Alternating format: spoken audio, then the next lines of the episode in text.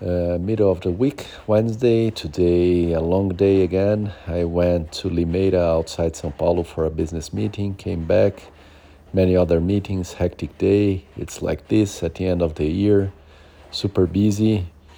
And uh, I'm anxious to, at the beginning of next week, Monday, to go back to my doctor to get the permission to go back to the exercises and uh, that's the plan. Let's see how it goes.